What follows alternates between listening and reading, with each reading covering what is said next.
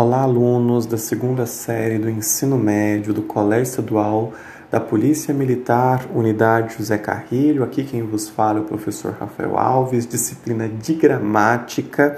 E aqui já promovo um adendo acerca da correção do exercício da atividade anterior sobre tipos verbais, modos verbais, tempos verbais, certo?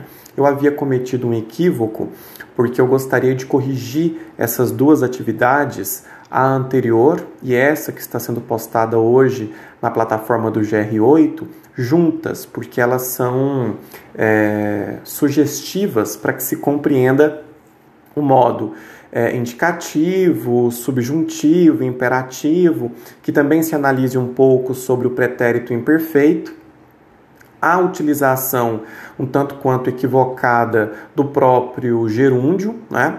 Então é, eu peço que vocês construam né, essa ligação com a atividade da aula anterior e com a que está sendo postada hoje que trata eminentemente dos modos verbais, inclusive há alguns textos para pensar o uso do pretérito perfeito, em quais contextos isso é legitimado, né? isso se dá, isso se incorpora. Portanto, eu peço que vocês realizem essa atividade tendo como reflexo, espelhamento, a atividade anterior. Né? E na semana subsequente, nós faremos uma videoconferência com a finalidade de corrigir ambas as atividades, já visando a nossa verificação é, de aprendizagem, que será é, colocada à disposição de vocês, é, tendo em vista que nós já estamos integrando o terceiro ciclo.